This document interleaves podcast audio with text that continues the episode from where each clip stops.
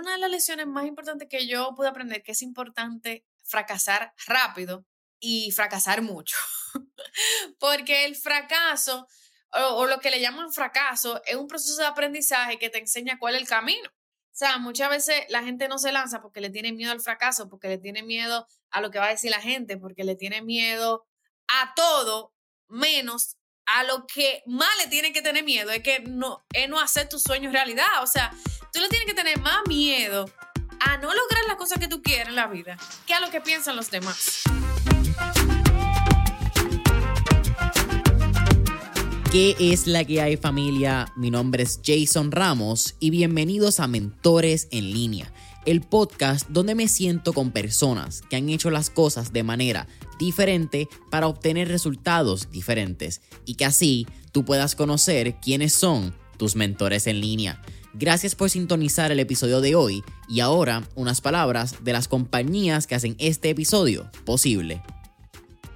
El episodio de hoy es traído a ustedes por la familia de Rompón Entregas. Rompón Entregas es la solución de entregas same day para negocios puertorriqueños que buscan fortalecer la experiencia de compra que le brindan a sus clientes día a día.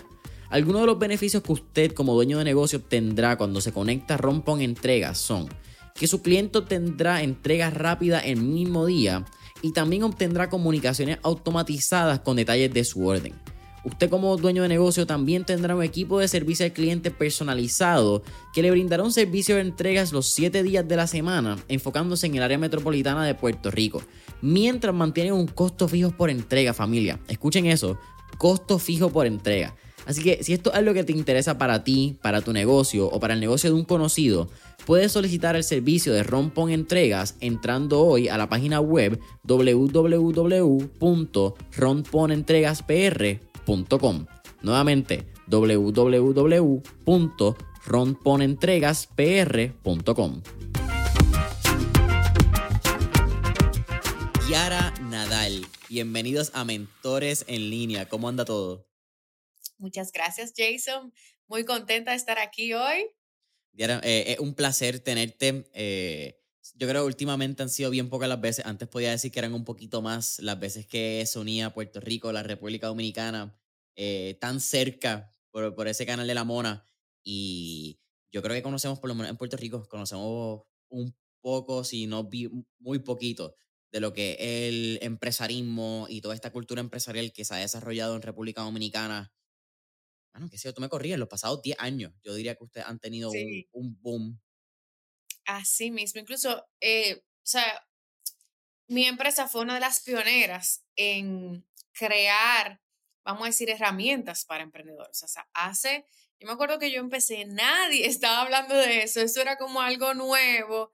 Todo el mundo, wow, qué interesante, eh, tomaba un, curso de emprendimiento para yo empezar mi negocio y de verdad, de verdad, nadie eh, hablaba de eso. Y cuando yo veo ahora tantas empresas que, que hablan de eso, yo dije, wow, qué bueno, porque la gente lo necesita. O sea, eh, cuando tú comparas lo que la gente se gana en un empleo versus lo que tú puedes eh, que, lo que tú, tú, puedes crear por ti mismo, tú dices, óyeme, me va mejor vendiendo cualquier cosa que, que estando en un empleo. Entonces, la gente ha despertado esa curiosidad y, y muchos, muchos están en ese camino, gracias como a esa nueva, incluso en como país, como política, eh, hay una red nacional de emprendimiento que el gobierno apoya porque es una necesidad latente actualmente en nuestro país. Ese factor del gobierno, ¿tú crees que también ayuda a internacionalizar em, el, emprendimiento dentro de República Dominicana? Sí, sí. Eh, recientemente yo gané mi último premio, eh, un reconocimiento por una, una acelerada, aceleradora de un banco dominicano, que ellos son del gobierno y ellos, aparte de, o sea, fueron de 195 emprendedores eh, que el año pasado eh, concursamos, ganamos cinco y yo fui una de esas elegidas. Y ellos, aparte de darte un capital, te tratan de internacionalizar, te conectan con, bueno, hoy mismo a las cuatro yo tengo una reunión con una gente de Colombia que me, o sea, de verdad, de verdad, el, gobierno y el país, el sector privado. Eh, yo digo, o me gusta lo que estoy viendo en mi país porque realmente veo mucha gente tratando de ayudar a otras personas, veo el gobierno tratando de aliarse con la gente para ayudarlos a crear negocios y yo pienso que así es que un país se desarrolla y, echa para adelante porque cuando hay, muchos, eh, vamos a decir, sectores o comunidades alineadas a un mismo fin, a solucionar problemas, a, a solucionar la problemática de la falta de dinero de la gente, óyeme, empiezan, también hay muchísima inversión en turismo, o sea, de verdad, de verdad, yo pienso que este país en los próximos 10 años va a crecer muchísimo a nivel económico por todo lo que está pasando ahora mismo. Vamos a hablar un poco de tus inicios. Yo creo que tienes un background bien interesante que me encantaría ir casi desmontándolo, pero a la misma vez como que montando esta historia porque creo que todos esos pequeños pedazos del rompecabezas que has tenido en tu vida pues forman a quien conocemos como Diara Nadal hoy en día. Así que empiezo preguntándote, ¿qué tenemos que conocer de tus años creciendo, de tu crianza, para entender quién es Diara hoy en día? Mira, mis años de niñez fueron bien retadores, o sea, bien difíciles porque mi mamá eh, tenía problemas, eh, o sea, te lo voy a decir así porque es crudo, pero tenía problemas con drogas y a veces, eh, o sea, yo no podía estar con ella. Y mi papá era un hombre súper trabajador, empresario, sin embargo, cuando, a veces los padres, y más como en el machismo que, que, que los latinoamericanos tenemos, no necesariamente son muy, aunque mi papá sí fue presente, o sea, a veces no siempre estaba presente, o sea, estaba presente porque yo vivía con él y él me llevaba al colegio y eso, pero eh, básicamente yo me crié con madrastras y esas madrastras eran, eh, vamos a decir, bueno, fue una especial, mi papá se casó cinco o seis veces. Y una de ellas especialmente era abusiva conmigo. Entonces, eh, fue bien retador porque yo como que me crié muy sola, no tenía hermanos, eh, tenía un ambiente tóxico en, mi hogar. Pero sí algo que pasó en mí fue que, como que mi papá me enseñó a soñar, como que yo podía lograr cosas, lo veía él emprender y yo decía, oye, eso es lo que yo quiero, yo quiero ser empresaria desde niña. Sin embargo, el sistema educativo tradicional no te enseña herramientas ni emocionales, ni financieras, ni de emprendimiento, ni, bueno, o en mi caso, hace 10 años, yo, ahora sí están enseñando muchas cosas mejores por eso mismo. Eh, y yo me frustraba cuando yo iba al colegio, cuando iba a la universidad, de que no me enseñaban absolutamente nada de lo que yo quería hacer. Entonces, por mí misma, un día, en una situación bien difícil de mi vida, donde mi papá, mi papá llega a divorciarse ya de esa señora y, y sus empresas quiebran totalmente. Y estábamos viviendo en un sótano, duramos seis años viviendo en un sótano. Y para yo, eh, vamos a decir, refrescar mi mente, un día yo fui a un sitio, aquí hay una librería, que tú puedes leer libros gratis. Y yo empecé a leer todo ese libro de Robert Kiyosaki, John Maxwell, empecé a leer a Tony Robbins y todos esos libros me llenaban a mí como de un fuego por adentro, que yo decía, Dios mío, empecé a leer toda la biografía de Walt Disney, Steve Jobs. O sea, de verdad, de verdad, yo creo que eso, hubieron dos años que yo leí como 70 libros, muchos libros, y, y, y esos libros yo decía, Dios mío, ¿por qué a mí no me enseñaron esto en el colegio? Entonces, eso junto con el Internet, que ya ah, ahí estaba Vilma Núñez, empezaba ya a enseñar todas esas cosas que ella enseña. Yo aprendí muchísimo con Vilma Núñez de marketing digital y yo empecé, yo dije, no, este es el camino. Y yo decía, eh, si la gente supiera esto, construyera mejores vidas. Entonces yo empecé a desarrollar programas educativos. Yo recuerdo una vez que yo, ese fue, yo siempre digo que ese fue el primer mejor día de mi vida un día yo eh, desarrollé un programa después de coger mucho curso con Vilma Núñez, después de, después de leer muchísimos libros. Yo dije, wow, ¿tú te imaginas que hubiera un programa que se llamara Kit de Emprendimiento? Todo lo que necesitas para hacer tu negocio.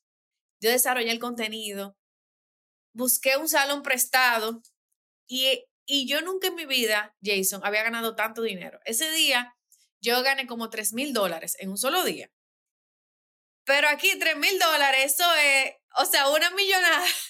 Y más la situación que yo estaba. Y yo dije, wow, si yo hiciera muchos programas diferentes y en vez de un salón alquilara muchos salones o, o consiguiera muchos salones, pudiera esos 3 mil dólares multiplicarlo. Y así empezó mi academia de emprendimiento. Con ese día que cambió por completo mi vida. Vamos a esos años donde hablas de la librería. Eh, podemos notar en el video que definitivamente lees, tiene una librería bastante impresionante, diría yo, atrás tuyo. Eh, casi librería meta, como diría yo, pero si no me equivoco, el primer libro que tú lees es El Secreto. Wow, ¿y cómo tú sabes? ¿Qué, qué significa ese libro para ti? No, ese libro me cambió por completo mi perspectiva de la vida porque yo tenía, yo recuerdo 19 años cuando yo leí ese libro. Y cuando el mundo te está diciendo que es difícil lograr cosas, que tú no puedes, que, o sea, cuando el mundo, ¿verdad? Y todas las voces de tu entorno están diciendo que tú no puedes, ese libro te dice, óyeme, tú nada más con pensarlo, con desearlo, con sentirlo, tú lo puedes lograr. Y yo decidí creer eso, porque eso era lo que me convenía creer. Yo no quería creer que yo no lo iba a poder lograr, yo no quería creer que todo era difícil, yo quería creer que era posible. Y ese libro fue como que el camino que me abrió las puertas de ese, ese autoconocimiento. Y de Entonces, cuando yo terminé ese libro, yo dije, oh, no, pero yo quiero más. Quiero seguir leyendo este tipo de información porque yo la necesitaba. Por todo lo que yo había vivido, o sea, a mí nadie me había enseñado nada de eso, nadie me había hablado nada de eso. Y yo decía, yo me enamoré por completo de, de escuchar ese tipo de información que me llenaba de fuerza, porque en los momentos difíciles uno necesita tener fuerza y eso era lo que me llenaba de, fuerza, de entusiasmo, de, creencia. Entonces uno tiene a veces que, simplemente creer que, es posible. Mencionas y mencionaste ahora cómo fue que comenzó tu academia empresarial. Pero antes de que tener tu, eh, tu, academia empresarial, tú tuviste dos negocios o, dos ideas de negocio. Y de una de esas sale, piensa, si no me equivoco, pero quiero hablar del anterior. Porque el anterior tuve la oportunidad de escuchar otros episodios que has hecho anteriormente. Y si no me equivoco, cuando tú estás empezando tu primer negocio, tú eras maestra en una escuela. Ajá. de momento estás viendo que esta gente está gastando dinero en cómo arreglan las paredes. Así mismito. Y entonces funda Deco Kids, que era como se llamaba, si no me equivoco. Así mismito. Entonces, eh, yo curiosa, o sea, los emprendedores están buscando cómo solucionar problemas. Ese tiempo yo ganaba muy poco, yo era maestra de un colegio, y yo veía que ellos buscaban mucha gente diferente para hacer cosas. Yo decía, no, pero yo le puedo hacer todo eso. Entonces yo fui, le hice mi propuesta, contraté a una gente, porque imagínate, yo tenía 19 años, yo no sabía absolutamente hacer nada. Pero yo le dije a una gente que me dibujara lo que yo quería, porque yo no sabía ni dibujar. Y entonces yo le presenté, mira, podemos hacer esto en tal aula, esto en tal aula, esto en tal aula. Y yo me acuerdo, se fue eh, mi primer, vamos a decir, proyecto, que también fue, o sea, recuerdo que se, se, hizo una cotización interesante como de 80 mil pesos, 80 mil pesos son como 2 mil dólares, pero yo no gané nada porque esos 2 mil dólares se fueron en los materiales, en todo lo que se necesitaba para hacer eso. Entonces eso fue una experiencia muy bonita que yo inicié cuando eso yo tenía un, un novio que era, no sé, tenía muy baja autoestima, entonces verme así tan emprendedora como que no, como que él boicoteó un poco ese proyecto y, y yo simplemente empecé eh, eh, haciendo el plan de negocio de ese proyecto. Yo empecé a buscar otras socias, otras amigas para seguir con los colegios, eh, captando más clientes. Y de ese plan de negocio salió Piensa, que es mi empresa actual, porque era como un plan de marketing digital que ayudábamos a los jóvenes a pensar en su futuro. O sea, entonces realmente me enamoré de eso profundamente y, y yo dije, no, no, no, esto es lo que yo quiero, esto es lo que yo voy a hacer por el resto de mi vida. Y así fue. ¿Cuál fue la lección más grande que aprendiste, quizás no solamente en el negocio, pero de ti misma durante ese primer emprendimiento? Porque hay algo bien importante que mencionas y es que tú no sabías nada. Pero con todo y que tú no sabías nada, tú te lanzaste. Y eso es una lección bien importante que yo creo que todos nuestros escuchas se pueden llevar. una de las lecciones más importantes que yo pude aprender, que es importante fracasar rápido y fracasar mucho. Porque el fracaso, o, lo que le llaman fracaso, es un proceso de aprendizaje que te enseña cuál es el camino. O sea, muchas veces la gente no se lanza porque le tiene miedo al fracaso, porque le tiene miedo a lo que va a decir la gente, porque le tiene miedo a todo menos a lo que más le tienen que tener miedo es que no, es no hacer tus sueños realidad. O sea, tú le tienes que tener más miedo a no lograr las cosas que tú quieres en la vida que a lo que piensan los demás. Entonces, en mi caso, yo aprendí eh, que, o sea, eh, esas lecciones, que fracasar es importante y las personas con las que tú te asocias para crear cosas es muy importante y que también tú tienes que aprender a fracasar en esas relaciones porque esos fracasos en las relaciones te enseñan a saber encontrar cuáles son las personas adecuadas para tú estás, estar cerca para crear proyectos, porque que no todo el mundo es el adecuado para crear proyectos. Yo me acuerdo que cuando yo empecé, yo quería que todo el mundo fuera mi socio, todo el mundo, porque yo estaba desesperada, no desesperada, era como entusiasmada y como mucha pasión. Entonces yo quería que todo el mundo, sí, sí, vamos a trabajar aquí, que todo el mundo sea mi socio y realmente no todo el mundo puede ser tu socio. Y en, ese camino me encontré que no todo el mundo puede ser mi socio, que no todo el mundo quiere lo mismo que tú y que eso está bien. Algo también que, que he aprendido en el camino del emprendimiento es que yo siempre eh, decía, de, o sea, pasé tantos procesos difíciles que yo siempre decía, yo voy a ser millonaria, yo voy a crear un proyecto millonario. Y yo siempre que quería encontrar a alguien que quisiera ser millonario igual que yo y con que construyamos algo juntos, pero era tan difícil que alguien pensara igual que yo. Y yo quería que todo el mundo pensara igual que yo. Y yo, y, yo aprendí que no todo el mundo tiene que pensar igual que yo. No todo el mundo tiene que pensar igual que tú. No todo el mundo tiene que querer ser millonario igual que tú. No todo el mundo tiene que querer lo mismo que tú. Y eso está bien. Entonces, a veces uno como emprendedor, como que quiere que otros piensen igual que tú, quieran lo mismo que tú. Y no, no todo el mundo va ni a pensar igual que tú, ni a querer lo mismo que tú. Y, y tenemos que hacer la paz con eso. Yo quería que todo el mundo fuera millonario conmigo. Eso es un punto bien interesante, Diara, porque eso también habla de la mentalidad del emprendedor. La mentalidad del emprendedor yo creo que naturalmente quiere que todo el mundo esté bien, quiere que todo el mundo progrese, porque es como él piensa. Yo creo que el emprendedor y la emprendedora innato, cuando ya tú vienes con quizás con un, algo dentro de tu ADN, que yo creo que tú lo vienes por parte de tu papá. Sí. Tu, tu mentalidad está diseñada para ser mejor, para cómo podemos mejorar el estilo de vida. Pero eso que te acabas de decir es algo que a mí me costó mucho tiempo también internalizarlo. Y es que está bien que no todo el mundo quiera ser la mejor versión de ellos. Suena hasta medio controversial y hasta triste decirlo. Pero hay gente conformista, hay gente que le gusta y está conforme y le gusta su estilo de vida. Exactamente. Y, y, es feliz. Y, y, eso está bien. O sea, no todo el mundo tiene que, que, que querer grandes cosas. Nosotros sí podemos inspirar a las personas para que entiendan que pueden lograr grandes cosas. Y los que están diseñados para eso, ese mensaje le va a llegar. Pero no todo el mundo tiene que conectar con ese mensaje. Y eso está bien. Hay algo bien loco dentro de tu background que quiero saber cómo, cómo te aporta. Y es tu bachillerato. Estudiaste arquitectura. Sí, sí. ¿Cómo si de alguna manera, pura curiosidad, yo fui un...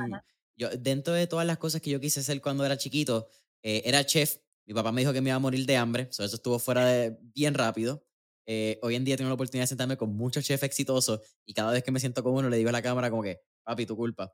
Eh, quise ser arquitecto, en algún momento no encajé, como que creo que cogí clases de dibujo, nunca pude pasar de la oreja en la sombra y dije, la arquitectura no es para mí. Pero siempre me ha llamado mucho la atención la mentalidad de diseñar. Porque creo que cuando tú aprendes a diseñar, eh, es como la de los ingenieros, cambia cómo tú operas un negocio, porque ya no operas tanto desde el punto de vista de económico, de generar riquezas, de como que eh, matemáticas financieras, que es como mucha gente ve los negocios, y empiezas a verlo como el diseño de una experiencia 360. ¿Estoy bien o estoy equivocado? Estás completamente acorde con, cuando tú desarrollas la habilidad de diseñar, que eso fue lo que a mí me pasó con la arquitectura, yo me enamoré y entonces a mí lo que me pasó fue que yo leí un libro, todo, todo viene de un libro, de diferentes libros. Yo leí un libro que se llama Descubre el líder que hay dentro de ti, de John Maxwell, que ese fue el que me dijo, esto es lo que tú quieres. O sea, él dijo algo en ese libro que cambió mi vida por completo. Y era que cuando nosotros nos invertíamos en personas, podemos dejar un legado en el mundo. Y yo decía, un edificio lo pueden desbaratar y construir otro. O sea, yo vivo en un vecindario que a cada rato están comprando casa y, construyen una casa nueva encima de una casa vieja, pero lo que tú dejas en la vida de la gente permanece para siempre. Y yo dije, yo quiero eso. Yo quiero que lo que yo haga en el mundo pueda permanecer para siempre, que un mensaje inspirador pueda transformar comunidades, que un emprendedor pueda impactar no solamente su vida, sino la vida de todo su entorno. Eso me, como que me llenaba más el alma, vamos a decir, que yo estaba cinco horas tirando línea. Y, y es una carrera muy bonita también y, y, y tiene mucho mérito los arquitectos que, que, crean espacios habitables para que nosotros tengamos una mejor vida, pero ahí yo me di cuenta que eso no era lo que yo quería. Sin embargo, la arquitectura me dio una perspectiva del diseño eh, en diferentes áreas. Entonces, eh, algo que a mí me, por ejemplo, me, me, vamos a decir, me elogian, he escuchado, que yo tengo buen ojo, o sea, tengo como buen ojo para hacer cosas, para que las cosas se vean bien, para crear una experiencia satisfactoria y todo eso viene del diseño. Entonces, sí tener como ese, esa base de, aprender a, organizar, porque también la arquitectura es organizar, o sea, organizar espacio, lo único que yo lo, lo aplico en otras áreas. Entonces, todo eso eh, fueron skills, o sea, habilidades que, que yo desarrollé y lo, lo, lo aplicaba en mi negocio. Piensa.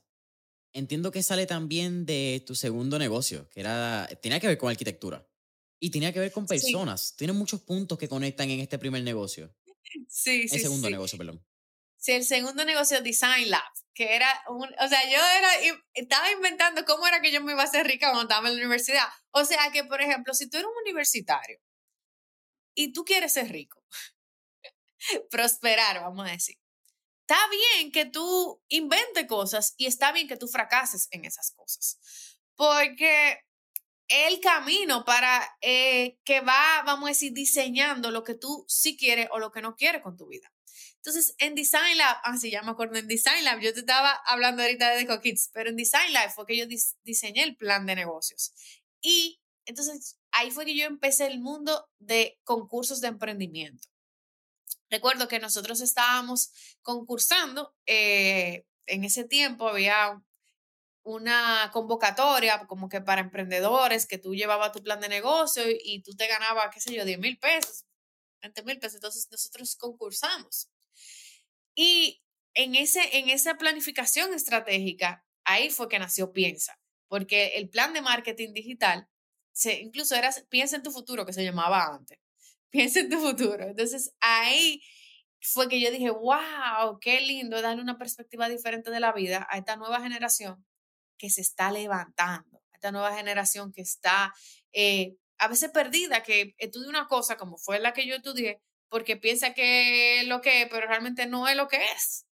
Entonces, qué lindo que tú puedas inspirar a otros para que tomen mejores decisiones con su vida y que esas decisiones incluyan prosperar y ser felices. Hay veces que en el mundo en que vivimos, muchos no creemos que podemos ser ricos y, y, que podemos ser felices. O sea, o es tú ser rico o o, no ser feliz. Entonces, ¿por qué no podemos tener ambas? Entonces, hay, hay una mentalidad, hay un mindset que necesitamos cambiar para que nosotros entendamos que sí lo podemos tener todo, que sí podemos prosperar, que sí podemos ser felices, que sí podemos eh, tener espacios en las diferentes áreas de nuestra vida para eh, ser ordenados y para tener la vida que nosotros queremos tener. Entonces, yo me enamoré por completamente de eso. Y así fue que inició Piensa. ¿Esto en qué año? Eso fue en el 2011. Estamos en el 2023. Son, 12 años dándole a la vara. 12 años, así mismo. Ahorita mencionaste, eh, mencionaste tres áreas, pero me acuerdo de dos, que era el lado emocional y el lado financiero. Esos son dos de los pilares más importantes que enseñan en Piensa. Exactamente, porque nosotros nos, digo, en mi caso personal, porque es que yo todo lo, lo, lo hago como en mi experiencia, lo que yo hubiese querido tener que no tuve, dárselo a las personas, porque yo sé que hay mucha gente, así como yo no tuve esas cosas, hay mucha gente que no la tiene, entonces, ok, yo necesité esto, yo quiero dártelo. Entonces, yo me di cuenta, a nivel emocional, nosotros los seres humanos eh, crecemos con muchas carencias en muchas áreas, en mi caso fue mi mamá, mi papá, otra, hay otras historias eh, que, que son difíciles, pero esas historias que son difíciles, cuando no aprendemos a sanar esas historias, cuando no aprendemos a tener una estabilidad emocional, cuando no aprendemos a manejar la frustración, cuando no aprendemos a manejar el miedo, cuando no aprendemos a manejar el fracaso, cuando no aprendemos a manejar la culpa, todo eso, todas esas emociones nos paralizan por completo y nos impide construir una vida en, en lo que seas, o sea, en lo que sea. Entonces yo me doy cuenta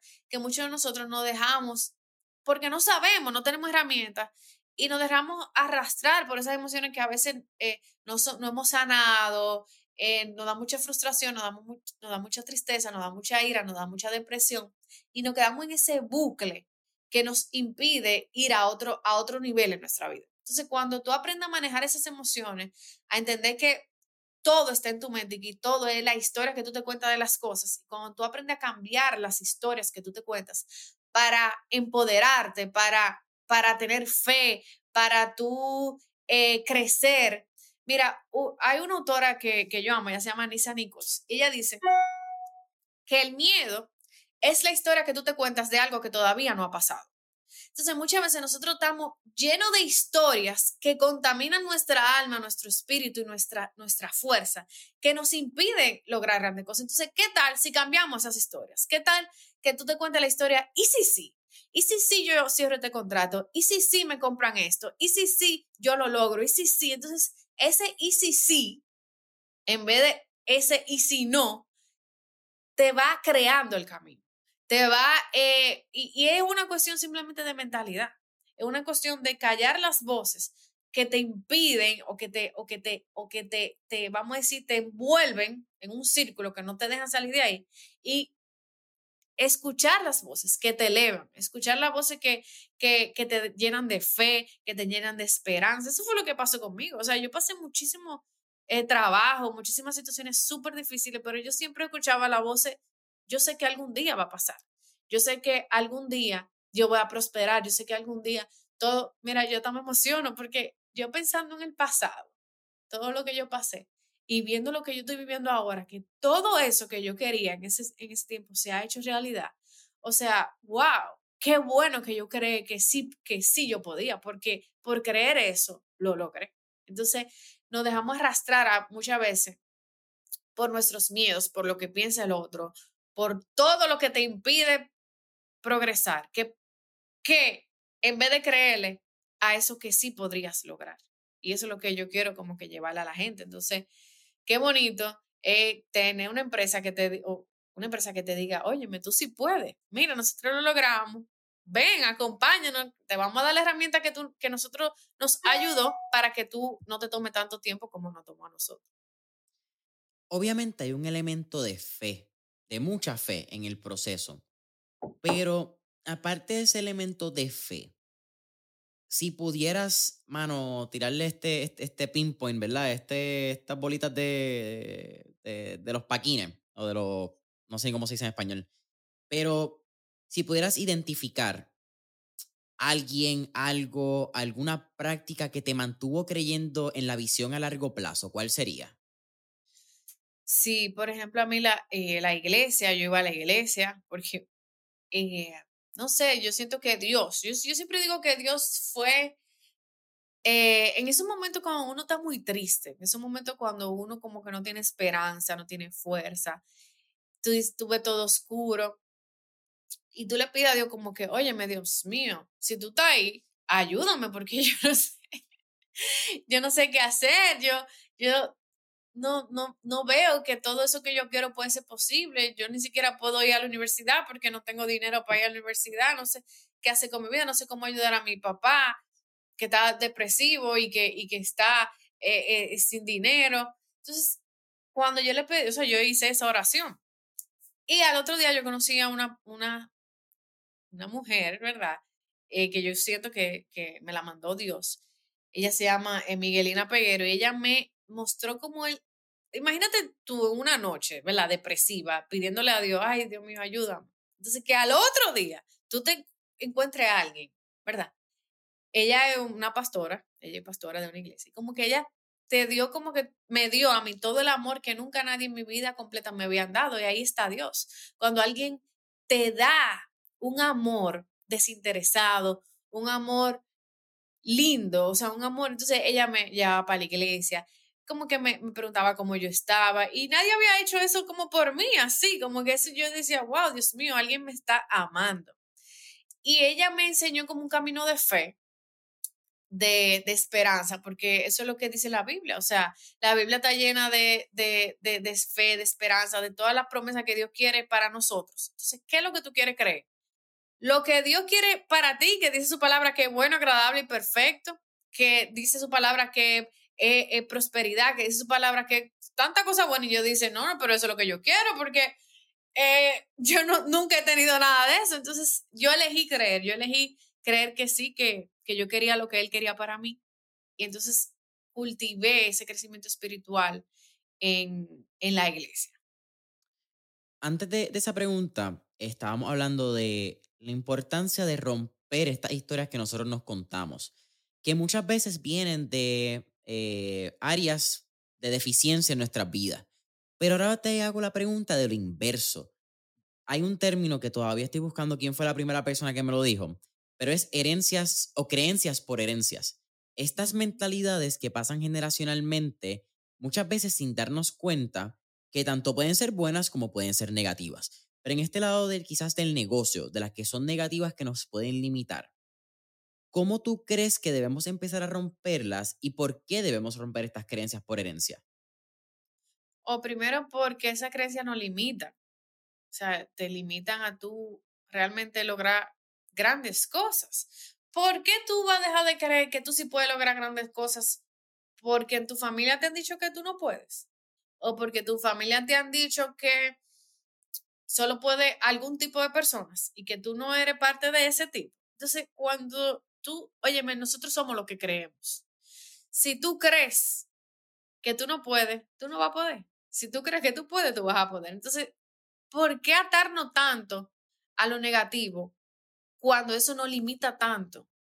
¿Y por qué no abrirnos a creer que sí podemos lograr grandes cosas, que sí podemos hacer un cambio social, que sí podemos tener una empresa que transforme la sociedad, que ayude a las personas, que sí podemos prosperar, que sí podemos ser ricos, o sea, ¿por qué no? Y yo te hablo mucho de riqueza porque eso fue lo que de verdad, de verdad a mí me impulsó. O sea, yo no puedo decir mentira, yo no puedo decir que, ah, no, no, yo quería prosperar, yo quería prosperar, yo quería ser rica, yo quería, yo decía, Dios mío, yo toda mi vida he sido pobre, yo quiero saber lo que, lo que, lo que vive la gente que prospera. Entonces, eh, tú tienes que elegir qué tú quieres creer, porque eso limita demasiado la vida. Si tú te quedas en ese bucle, créeme que ahí no va a lograr grandes cosas. Yo elegí creer que yo sí podía. Eso fue la diferencia, como elección, elegir creer que tú puedas lograr algo grande, simplemente porque sí. Y yo pienso que tenemos que a mí también lo que me inspiró mucho fue leer esas grandes historias, leer la historia de Walt Disney, cómo él construyó eso. O sea, Walt Disney hasta comía, tuvo que comer eh, basura de la calle que no tenía ni, ni, qué comer. Entonces, cuando tú lees historias así, tú dices, óyeme, pero si ellos pudieron, yo puedo también. ¿Por qué tú crees que generar riquezas, generar dinero, eh, abundancia económica, vamos a hablarlo porque a veces la palabra riqueza puede tener una, un, tabú, pero igual lo tienen todas estas palabras. Eh, ¿Por qué tú crees que está tan mal visto socialmente hablar de riquezas? Porque las generaciones pasadas, eh, el ego, que es la parte de nuestra mente que se identifica con el pensamiento. Mm, Cuando tú eh, te identificas con la pobreza, porque tú eres pobre y ser pobre está, está bien, tú defiendes la pobreza. Entonces, cuando tú defiendes la po- pobreza, tú tienes que justificarla. Tú tienes que decir, no, no, no, la gente rica, eh, esto, esto y esto, yo prefiero ser pobre. Entonces, ese, esa cultura de defensa de, de una comunidad, esa cultura de defender, de una defensa a través del ego que es errónea, porque tú creer que ser pobre está bien, porque los ricos son malos, es una creencia que va a limitar tu vida. claro. Entonces, cuando te repiten eso desde niño, tú, de generación en generación, y se queda eso en tu mente, tú le temes a ser rico porque tú piensas que si tú eres rico, tú vas a ser malo. Y es una mentira. Es una mentira que se ha creído el sistema, que tú has creído eso de generación en generación porque tú lo has escuchado. Pero ¿por qué tú tienes que ser malo si tú eres rico? Hay muchísima gente muy próspera que muy buena, que tiene muchísimas fundaciones, que ayudan a muchísima gente, porque tú no puedes ser uno de ellos, porque tú no puedes, vamos a decir, eh, disfrutar de una vida próspera y porque hay que vivir una vida limitada cuando nosotros estamos diseñados para la abundancia. Entonces, eh, eso, es eh, que elegimos creer lo que nos han impuesto nuestros ancestros, vamos a decir, nuestros antepasados, la gente que, que viene desde atrás y nosotros de manera inconsciente, de generación en generación, cargamos con esos pensamientos y no queremos romper. Ahorita estábamos hablando un poco de lo que fue Deco Kids. Y algo que me llamó mucho la atención en una entrevista que escuché eh, preparándome para esta entrevista, valga la redundancia, es que uno de los libros que tuvo un gran impacto en tu vida, aparte de El Secreto, que fue los primeros, tú mencionaste ahorita a Robert Kiyosaki, fue Padre Rico, Padre Pobre. Y hay un segmento de ese libro que me parece interesante porque me lo he leído, pero no me acordaba de esto. Y es que él menciona que a veces tú manejas negocios, pero hay negocios que te manejan a ti. Creo que era como un análisis, una parábola que él hizo en el, dentro del libro. Y eso me chocó, porque también va con su, eh, eh, su cuadrante, que es si tú eres autoempleado o eres dueño de negocio. Exacto. ¿Cómo tú puedes identificar si un, duen- si un negocio te maneja o tú manejas un negocio? Y en el caso de que el negocio te maneje, ¿cuáles son los primeros pasos que tú puedes dar para empezar a manejar el negocio, ¿verdad? Quizás saliste de ese cuadrante. Ajá. Bueno, lo primero paso es crear un sistema de delegación de tareas, porque el emprendedor normalmente empieza haciéndolo todo. Entonces, cuando tú lo haces todo, mira, te voy a decir algo, o sea, eh, en mi caso personal, yo estoy en un proceso de transición de emprendedora a empresaria, porque yo antes hacía todo, manejaba todo, me, me, me etiqueta en esa foto.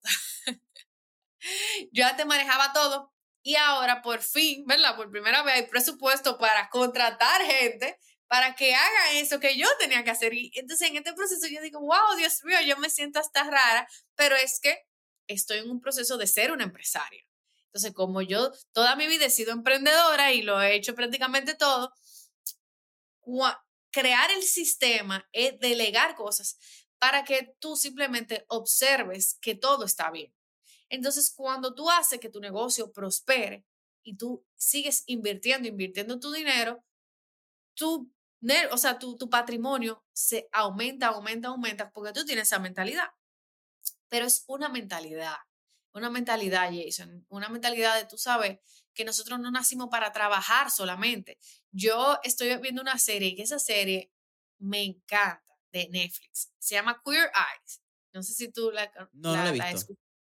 Son cinco, eh, vamos a decir, profesionales que son gays, uno en cada área, pero que es un chef, un decorador de interiores, un psicólogo, que ayuda al ser humano a organizar todas las áreas de su vida. Y me encanta porque ellos, eh, yo he visto hasta como 70 personas como ellos han transformado su vida y casi todas tienen un apego tóxico al trabajo.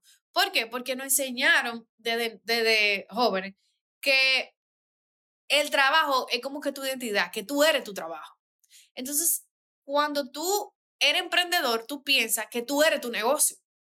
Y todas tus emociones, todo lo que hay alrededor de ese negocio, tú eres un, vamos a decir, un, una montaña rusa de emociones, porque si el negocio está bien, tú estás bien, si el negocio está mal, tú estás mal, y tú no sabes asociar lo que es el negocio y lo que es tu persona. Entonces, lo que a mí me encanta de esa serie cómo ellos muestran a todos los humanos que ellos van transformando en las diferentes áreas de su vida, cómo ellos aprenden a reconocer que nosotros no somos nuestro trabajo, que nosotros no somos nuestro emprendimiento, que nosotros no somos algo en específico, o sea, nosotros somos una expresión de la vida, nosotros somos una fuente de amor, nosotros y nos podemos expresar de diferentes maneras.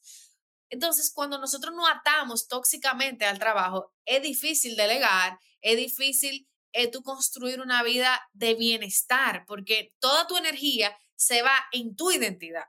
Entonces, ¿qué yo he aprendido en este tiempo? Es que yo no soy mi negocio, o sea, yo soy un ser humano que simplemente elige ser feliz todos los días y que abraza cada día en gratitud y aprende a disfrutar la vida. Yo no sabía lo que era disfrutar la vida, Jason, porque yo me apegué tanto, o sea, tóxicamente al trabajo, vamos a decir, para yo construir eso, porque eso, eso también no, no ven, o sea, es verdad que queremos prosperar, pero tú no eres tu dinero. Es verdad que yo quiero prosperar, es verdad que yo quiero vivir una, una buena vida, pero eso no es lo que yo soy.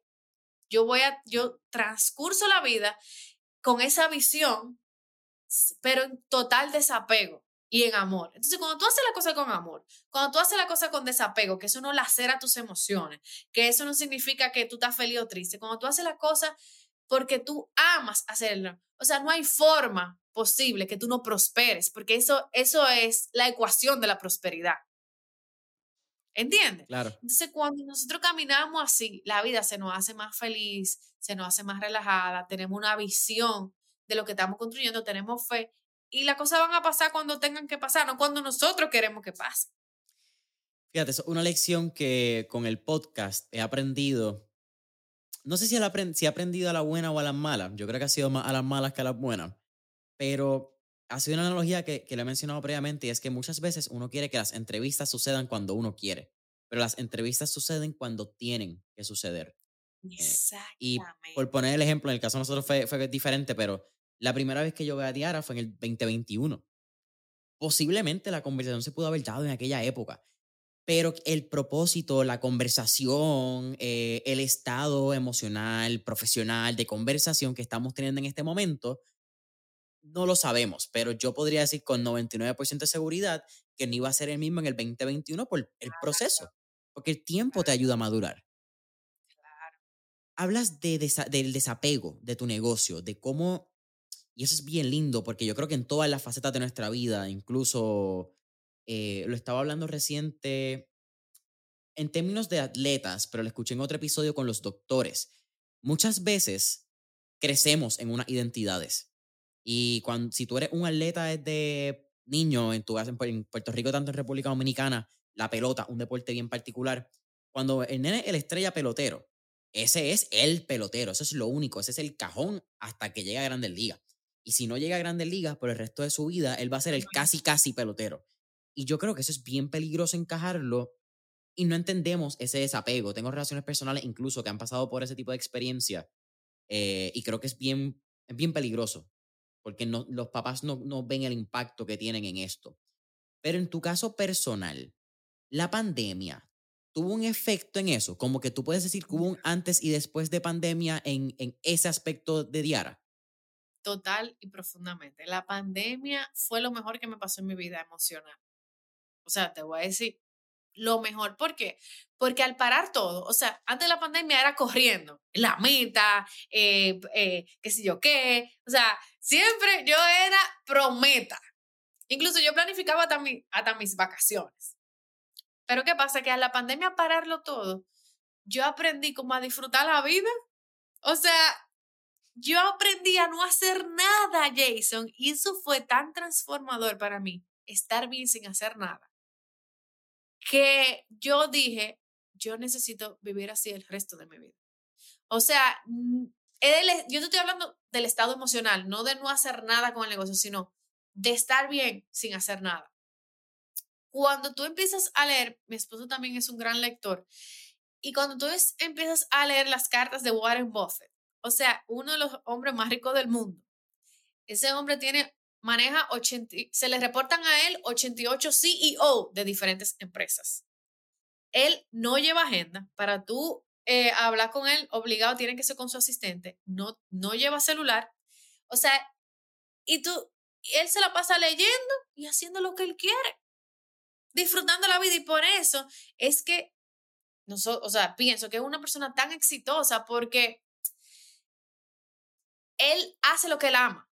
O sea, él no se lleva y las cosas fluyen. Entonces yo aprendí que cuando tú haces las cosas que tú amas, las cosas fluyen. Entonces a veces nosotros no queremos imponer eh, también por la sociedad y el sistema en que vivimos eh, tantos logros. Ah, yo que a los 20 tengo que hacer esto, que a los 25 esto, que a los 30 ya eh, esto, esto tiene que estar hecho. Que si tú no lo logras, te frustras. Entonces tú vives con esas emociones que en vez de empoderarte te limitan y te estancan. Entonces yo viví así. ¿Por qué? Porque yo lo que quería era la meta, que esto, que lo otro, lo próximo, lo próximo, lo próximo, y yo no sabía disfrutar la vida. Entonces, en pandemia yo aprendí a disfrutar la vida, aprendí a cocinar, aprendí, o sea, yo siempre eh, me gustaba mucho organizar todo, pero yo me enfoqué en organizar mi casa, o sea, por como maricondo, yo no sé si tú has visto esa serie. Organicé, entonces eso fue como tan terapéutico para mí, porque yo aprendí simplemente a disfrutar el día a día. Y es importante planificar, es importante tener metas, pero no apegarte a ellas, sino hacer lo que tú puedes y disfrutar el camino, disfrutar el camino, disfrutar el camino, que en el momento que va a llegar, va a llegar. Entonces el problema es nosotros que no desesperamos en ese camino. Pero cuando tú aprendes a disfrutar el camino y a esperar pacientemente, mira, eso es la, eso es la receta perfecta de construir prosperidad y abundancia en tu vida. Me imagino que en este proceso de aprender a despegarte del trabajo, hubieron muchas tensiones. Yo creo que la preocupación más fácil que tiene todo el mundo, o la adicción quizás, es este FOMO, Fear of Missing Out, eh, el miedo a perderte algo que suceda. Eh, yo creo que lo que pasa, por eso es que entramos a Instagram ciento y pico veces al día, según un reporte, por eso es que verificamos nuestros emails no sé cuántas veces al día. Siempre estamos pendientes como que si algo fuese a pasar. En tu caso, que ya estabas empezando a delegar, que estabas empezando a crecer la compañía, que estabas empezando a tener otro rol donde tú no eras tan esencial en todo el proceso de la compañía. ¿Cómo aprendiste a controlar ese miedo, quizás esa impulsividad de controlar todo, de saber lo que está pasando, de, de contestar inmediato porque la oportunidad se te puede escapar? Qué buena, muy buena pregunta, Jason. Tú sabes que cuando tú empiezas como que a cultivarte interiormente, en mi caso, por ejemplo, yo empecé a hacer meditación, yoga, y cuando tú te cultivas interiormente, y tú calla tu mente, calla tus pensamientos, tú aprendes a como que a soltarle la cosa a Dios, vamos a decir, que pase lo que tenga que pasar. No es que tú va a, ¿cómo te digo? Como que a ser indiferente, sino que tú entrega, que tú dices, o sea, una entrega interior, porque una entrega, o sea, yo estoy hablando de adentro, algo que pasa dentro de ti que tú entregas y profundamente las cosas a Dios, a la vida. Si tú no crees en Dios, al universo. Y tú dices, mira, yo voy a creer en ti, que pase lo que tenga que pasar. O sea, cuando tú vives así, Jason, uno vive más tranquilo, uno vive sin ansiedad, sin estrés, en desapego, disfrutando el camino y haciendo la cosa con amor. Porque el problema yo quiero prosperar, pero yo no estoy desesperada por prosperar. Digo, ya yo soy próspera, o sea, yo soy una persona próspera, pero ¿qué, qué es lo que te digo? Como que no estoy desesperada, ¿no? No, no, no, no tengo esa ansiedad, ese estrés de que pase lo que yo quiero que pase ahora. No, no, puede pasar en 20 años y yo como quiera voy a tener el mismo nivel de felicidad que pase ahora. Entonces, cuando tú aprendes a vivir así, la vida se te hace más fácil, tú vives más feliz, tú confías más en, en la vida, no, no en la gente, es como en Dios, es como en la vida, en, en, en, que, mira, hubo algo que, que yo leí, que eso también me tocó mucho, en un libro espiritual que decía, cuando tú elevas y te conectas con la fuente, o sea, cuando las cosas pasan a través de ti. No eres, no eres tú el que hace las cosas. Las cosas simplemente pasan porque tú eres una extensión para que eso pase, no porque tú forzas claro. a que eso pase. Entonces yo dije, me gusta, yo quiero convertirme en esa extensión de lo que yo quiero que pase, no en ese force de que las cosas pasen. Entonces yo cambié absolutamente todo mi modelo de yo siempre el force, el ajetreo, las metas, a yo simplemente elegir ser una extensión, una expresión de eso que yo quiero que pase. Hablamos un poco en el, en el pre-podcast session que de los primeros temas bien duros que tú le diste en las redes sociales fue la organización. Y eso me trajo mucho la, la curiosidad de este famoso mito o dicho. Yo creo que un mito, pero vamos a hacerlo un dicho porque si digo un mito ya me adelanto un poco a la contestación. Pero es eh, este famoso dicho de que no, yo entiendo o yo me organizo dentro de mi desorganización o yo entiendo y funciono dentro de mi reguero. ¿Tú crees que eso es, eso es cierto o tú crees que eso es un mito? No, eso es simplemente una, vamos a decir, una artimaña del, del ego de la persona para él justificar su desorden. Porque es imposible que una persona fluya en desorden, o sea, en óptimas condiciones. Tú puedes, o sea, es imposible tú, tú tener desorden y fluir. Nosotros fluimos con orden, porque por nuestras, nuestra mente, cómo estamos hechos, nuestro cerebro, cómo pensamos. O sea, y es imposible tú ser productivo y desorganizado. Eso es imposible. Ahora, cuando tú te organizas, eso, y eso también pasó conmigo, entonces yo simplemente por las redes sociales compartía mi proceso. O sea, yo compartí ese proceso que yo estaba viviendo de organización, de cómo yo hacía mis metas con la gente, porque era lo que yo estaba viviendo. Por eso a la gente le gustaba mucho, porque parecía, digo, era súper real lo que yo estaba viviendo. O sea, yo te compartía algo que yo estaba viviendo. Y eso, eh, eh, eso fue muy terapéutico para mí, porque eso, por ejemplo, oye, hay veces que uno está saturado de muchos pensamientos. Mira, cuando yo estoy saturada, a mí me encanta fregar. ¿Por qué? O sea, es para que tú veas, ¿por qué? Porque en fregar yo no tengo, yo, el, el, el vamos a decir, el, la acción de limpiar las cosas. Yo siento que así mismo se van limpiando mis pensamientos. Es como algo personal. Claro, así como la bañera. Que la gente también lo dice. Exactamente. Cuando yo estoy abrumada, yo saco mi, mi ropa y la doblo y la organizo. Y eso me ayuda a aclarar mi mente. Eso es algo terapéutico para mí personalmente. Cuando yo me siento estresada, yo necesito algo que organizar, porque eso me ayuda con mi mente. O sea, no es, eso simplemente me ayuda con mis ideas. Las mejores ideas que, que yo tengo es haciendo algo así. Las mejores ideas como que se me ocurren, que es, limpiando, es organizando. Y no sé, algo que yo siento que ocurre en mi mente. Entonces, en el desorden es imposible que fluyan las cosas, las ideas. O sea, bien. Hay una energía que hay en el ambiente que, que se expresa exteriormente. Durante la pandemia, ¿encontraste algún nuevo hábito, metodología o sistema de organización que cambiaron, hicieron un antes y un después de un tiara? Por supuesto que sí. Mi caso personal, como había mucho tiempo, yo me puse a organizar todo y eso fue lo que cambió mi estado emocional. Entonces, al tener todo organizado ya, ya no tengo que organizar nada porque todo está organizado. Entonces ahí sí empecé a meditar, empecé la práctica del yoga que eh, eh, me ayudó mucho a conectarme conmigo, con mi cuerpo, con mi mente, con mi espíritu, porque muchas veces estamos desconectados de lo que somos. Y el yoga lo que me ayudó fue como a conectar con esa parte de mí que estaba desconectada y entender, yo por mucho tiempo, incluso eso fue un testimonio que, que yo di, o sea, en todo eh, mi infancia, y mi, y mi, y mi adultez hasta hace, bueno, hasta pandemia, yo descubrí que yo me sentía inferior a los demás. Yo descubrí, pero yo no lo sabía. Eso fue, era algo muy profundo que estaba dentro de mí por todas las experiencias que yo había vivido, había vivido, por todo lo que me dijeron cuando yo era niña, que no eran cosas bonitas. Y todo eso estaba ahí. Y yo estaba luchando por ser importante. Entonces, cuando tú porque tú piensas que tú no lo eres. ¿Entiendes? Entonces tú te identificas con eso. Y yo me di cuenta que yo sí era importante yo me di cuenta que yo no necesitaba luchar por ser alguien en la vida porque ya yo era alguien en la vida. Y todo eso fue como una liberación y una sanación profunda que fue a través de estar conmigo, de meditar, de, de conectar con esa parte de mí que estaba desconectada, que yo pude identificar eso, pero hay mucha gente que vive así y no, no lo sabe que se siente así.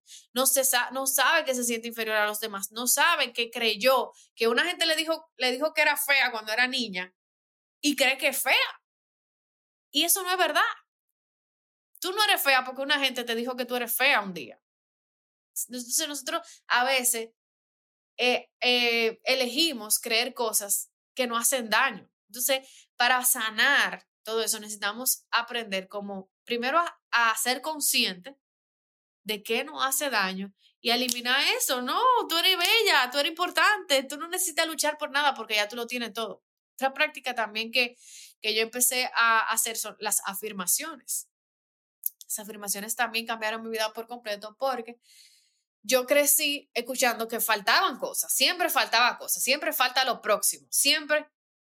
Pero Jason, es una mentira tan grande que a nosotros nos faltan cosas, que vivimos solamente esperando satisfacer esa mentira, porque cuando tú miras a tu alrededor, Jason, realmente tú te das cuenta que a nosotros no nos falta nada. Cuando tú miras a tu alrededor, que tú comes, que tú tiene un, lugar donde dormir, que tú respiras, que tú puedes caminar. Y que puedes ver, que, puedes, escuchar. Que, puedes ver, tú lo tienes todo. Entonces, yo empecé a decirme todos los días, yo lo tengo todo, yo lo tengo. Entonces, eso como, wow, sí, yo lo tengo todo. Yo lo tengo todo. Yo no necesito nada, yo lo tengo todo. Entonces, ese tipo de afirmaciones, yo lo tengo todo. Yo soy una fuente de luz y amor yo soy una expresión de la vida, yo, o sea, yo, yo digo que yo amo a las personas y las personas me aman a mí. Yo me repito todo eso todos los días. Yo, yo me repito todos los días que yo soy una mujer millonaria. Yo me repito todos los días que yo soy hermosa. Y eso me cambió mucho también mi estado emocional porque yo siempre pensaba que me faltaban cosas. Entonces, cuando tú te repites todos los días, yo lo tengo todo. De verdad, de verdad, tú te das cuenta toda la cosa que tú tienes todos los días. Que tú estás pensando más lo que tú no tienes que agradeciendo y disfrutando lo que tú tienes. Esa práctica, ¿la haces en el espejo? ¿La haces por la mañana tú sola, durante la meditación? Más que nada para que los escuchas que estén buscando y digan, oye, me relaciono con esa práctica, me gustaría hacerlo, que puedan tener una, una táctica estratégica de cómo pueden comenzarla. Sí, mira, yo lo hago de muchas maneras, de diferentes maneras. Hay veces que yo, por ejemplo, pongo un audio, eh, yo así mismo pongo en Spotify eh, afirmaciones y bañándome, yo escucho esas afirmaciones y las repito. Manejando, pongo esas afirmaciones y las repito. Cuando me, me miro en el espejo, la, me veo y me lo digo a mí misma. O sea, caminando, a veces yo estoy caminando eh, o haciendo ejercicio y también me lo hago lo hago así. Entonces, como que son tantas formas diferentes que yo, eh, según el día, yo fluyo, pero no, no tengo de que una forma específica todos los días, sino que si un día yo lo quiero escuchar manejando, lo pongo manejando, si un día haciendo ejercicio, haciendo ejercicio, si, si estoy fregando y lo quiero escuchar fregando, lo escucho fregando, pero siempre, siempre trato de escucharlo todos los días de una forma. Súper. Ahora, ya casi terminando Mentores en línea, al final siempre hacemos cuatro preguntas de fuego. Pero antes de esas cuatro preguntas de fuego, eh, has hablado indirecta, directamente, ahorita lo mencionaste, es la importancia de tu pareja. Y por lo que pude escuchar, tu pareja, que si no me equivoco, José Ernesto. Ajá. Eso es, no metimos la pata. Eso es lo, más importante. Eh, y has hablado en otras entrevistas del rol que tuvo José Ernesto y que tiene todavía, eh, no solamente en tu vida personal como tu pareja, eh, esposo, si no me equivoco, son esposos. Sí, sí, eh, esposo, sí. Y tanto en el negocio. ¿Cuál es la importancia de tener una pareja que te apoye? Y cómo también mantienes esa relación. Porque creo que muchas veces la gente habla de, ok, sí, conseguiste la pareja, ya tienes la pareja. Pero no es conseguir el árbol, es o la matita, es conseguir la, la matita, cambiarla de tiesto, echarle agua, van a haber hojas que se van a morir, hay que sacar esa hoja, hay que volver a echar la agüita, hay que cuidarla. Yo creo que es una analogía bastante parecida a lo que es un matrimonio o una relación sentimental, mucho más cuando hay un emprendimiento entre medio. Así que esa recomendación o tu experiencia más que nada, diría. Mira, mi experiencia ha sido en que mientras, mientras yo he tenido una mejor relación conmigo misma, yo he podido tener una mejor relación con él.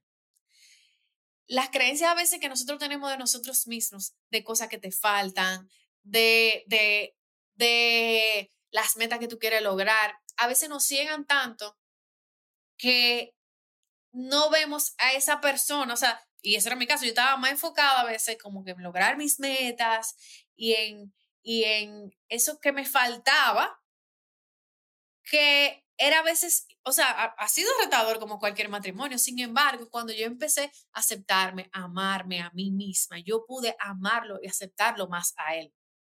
Entonces, cuando nosotros aprendemos a conocernos a nosotros, a perdonarnos, a amarnos más, tú puedes amar y perdonar mejor a tu pareja. Entonces, mi relación con mi esposo mejoró mucho cuando yo aprendí a conectarme conmigo.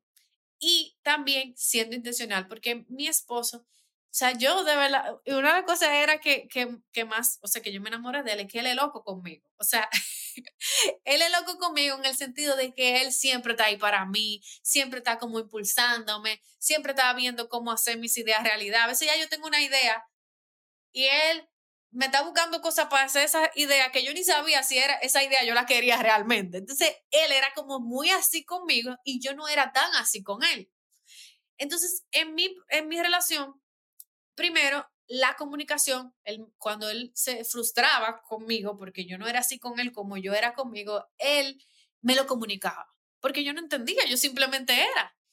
Y como él es importante para mí, yo aprendí a ser intencional en lo que es importante para él. En mi caso, yo nada más era intencional en lo que era importante para mí. ¿Entiendes? Entonces, cuando yo aprendí a escuchar sus necesidades, yo dije, ok, esto es importante para él, déjame hacer esto. Y así, poco a poco, cuando tú eres intencional escuchando lo que necesita tu pareja y haciendo esas cosas, tu, tu relación con tu pareja cada vez va a ser más sólida y más sólida y más sólida. Y eso ha pasado con nosotros. A medida que yo he aprendido a escucharlo a él, en su necesidad y ser intencional en amarlo como él quiere ser amado, hemos fortalecido muchísimo. Y también dejarlos que, dejarnos que las cosas fluyan, fluyamos en nuestras fortalezas. Por ejemplo, yo soy yo no soy tan buena como él en la finanza, yo tengo que dejarlo que él organice la finanza y respetar sus decisiones financieras, porque realmente yo elegí que él sea el financiero de la familia. Entonces, tengo que dejarlo. Entonces, él me tiene que dejar a mí ser la creativa y ser la que, que, crea la cosa que quiere crear, porque yo soy la que soy buena en eso. Entonces, cuando cada quien es bueno en lo que es bueno y tiene su, su rol y su, y su, vamos a decir, sus talentos, en lo que, en lo que realmente bueno, las cosas fluyen también, porque nadie se o sea, yo no te, vamos a decir, eh, no me interpongo en tus talentos ni tú te, te pones en los míos. Podemos, obviamente, debatir, eh, y, exponer lo que pensamos, pero cada quien fluye en lo que es bueno. Entonces, así, en la comunicación, en fluir en cada que es lo que es bueno y ser consciente de lo que es importante para tu pareja son cosas que me ayudaron muchísimo en mi relación con mi pareja. Diara, eh, cuatro preguntas de fuego. ¿Estamos ready? Ajá. Vamos encima. La primera. Si tuviéramos la oportunidad de estar en esta película de Back to the Future, ¿la has visto? Sí. De vuelta al pasado, no sé si es el, título. no sé si es el título en español. Eh, tiene un DeLorean, una maquinita del tiempo, tú le pones la fecha a donde quieres ir. Si tuviese la oportunidad de estar en ese DeLorean, ¿a qué época, década o periodo histórico te gustaría ir y por qué? Me hubiese gustado conocer a Jesús, conocer a Jesús, conocerlo personalmente, escucharlo, hablar. Hubiese sido interesante. Segunda pregunta. Tenemos un playlist en Spotify que se llama Mentores en línea, el playlist, donde tenemos todas las canciones que motivan a nuestros entrevistados y entrevistadas. Así que, con eso dicho, ¿qué canción motiva a Diara Nadal? Mira, yo soy un poco eh, clásica, porque como yo, mi mente siempre está pensando, pensando, pensando, pensando. A mí no me gusta escuchar música con cantando, gente cantando. Yo escucho mucho música instrumental, mucha música que me relaje, pero cuando yo estoy eh, así como que quiero algo que me eleve, yo escucho mucho el saxofón. Entonces, por ejemplo, hay, a, mí me gusta mucho ahora mismo, yo no sé si tú has visto, déjame eh, ver cómo se llama. Es como una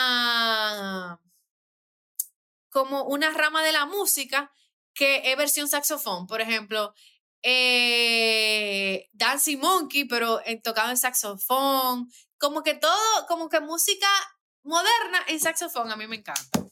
A mí me encanta Kenny G, que es el saxofonista eh, norteamericano. Ajá, eh, amo a Kenny.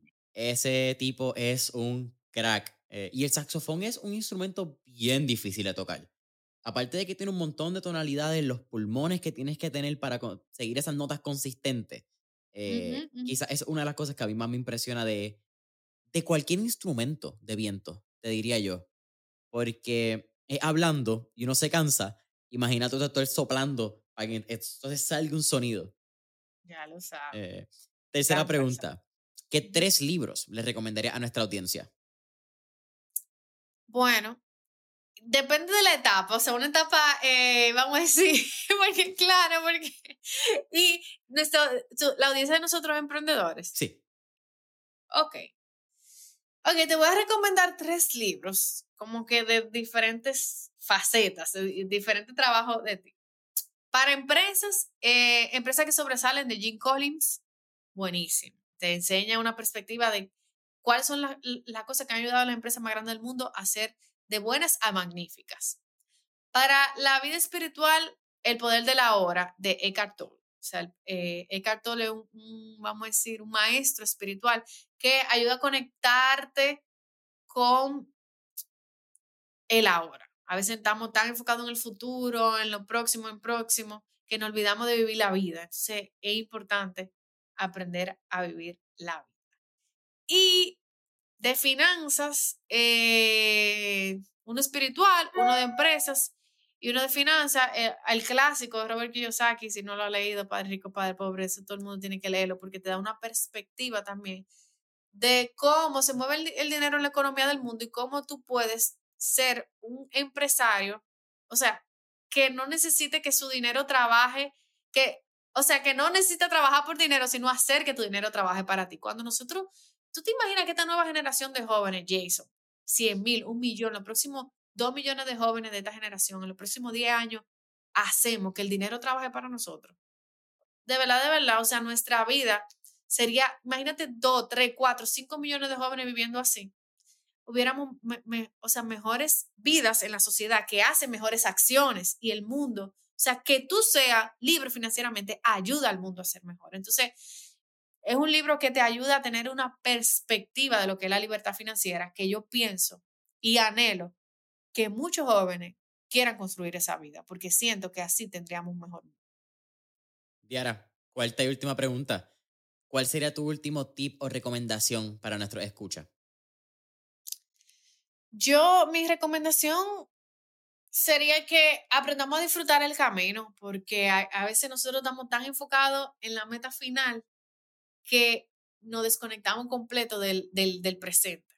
Entonces, cuando tú aprendes a ser feliz ahora, disfrutar el camino, ser agradecido, ser una persona que bendice el momento y tener una conexión profunda contigo y con lo que tú quieres en ahora, en tu circunstancia, en tu proceso, en tu frustración. Cuando tú aprendes a, a ser agradecido con lo que tú tienes ahora, tú elevas tu energía y construye lo que tú vas a construir desde, un lugar más sano. Entonces, aprendamos a sanar eh, nuestras, lo que nos duele para nosotros construir una mejor vida, porque cuando un empresario sano construye un negocio sano y un negocio sano ayuda a hacer una sociedad sana, a tener eh, eh, empleados sanos, porque que tú eres un líder. Entonces, aprende a sanar. Cuando nosotros aprendemos a sanar, yo creo que eso es lo mejor que podemos vivir en la vida. Una sanación profunda. Aprende a sanar. Que mucho nos falta quizás a muchos de nosotros, ¿verdad? Descubrir y ahí incluyo porque creo que no, no, no siempre entendemos las sanaciones de niños, de niños chiquitos que tenemos que aprender a sanar o las heridas Porque hay muchas heridas que están cerradas, pero no están sanadas. Exactamente, exactamente. Eh, eso, es una reflexión profunda que yo creo que todos nos llevamos de este episodio. Así que, Tiara, para mí ha sido un honor y un placer tenerte mentor en línea. Cuéntale a nuestra audiencia dónde podemos conseguir tu contenido en las redes sociales. Eh, piensa si estamos interesados en la plataforma. Sé que también ofrecen eh, paquetes, no sé cómo ustedes lo llaman, pero servicios para corporaciones, para academias. Si estamos interesados en todo eso, ¿cómo podemos contactarte? Sí, estamos en Instagram a través de Piensa RD y eh, Diara Nadales en mi Instagram personal y nuestra página web piensa.do. Súper. Diara Nadal, piensa.do es la página web, piensa.do eh, también el Instagram, ¿diste? DR. No, piensa RD. Piensa RD, el Instagram. Piensa RD, el Instagram, piensa.do es la página web, Familia Mentor en línea. Sabes que nos consigue en Instagram, Facebook en todas las redes sociales como Mentores en Línea. Dale cinco estrellitas, deja ese review, dale subscribe, sea en YouTube, Spotify, Apple Podcast. Mentores en Línea para nuestro newsletter mentoresenlinea.com y hasta la próxima.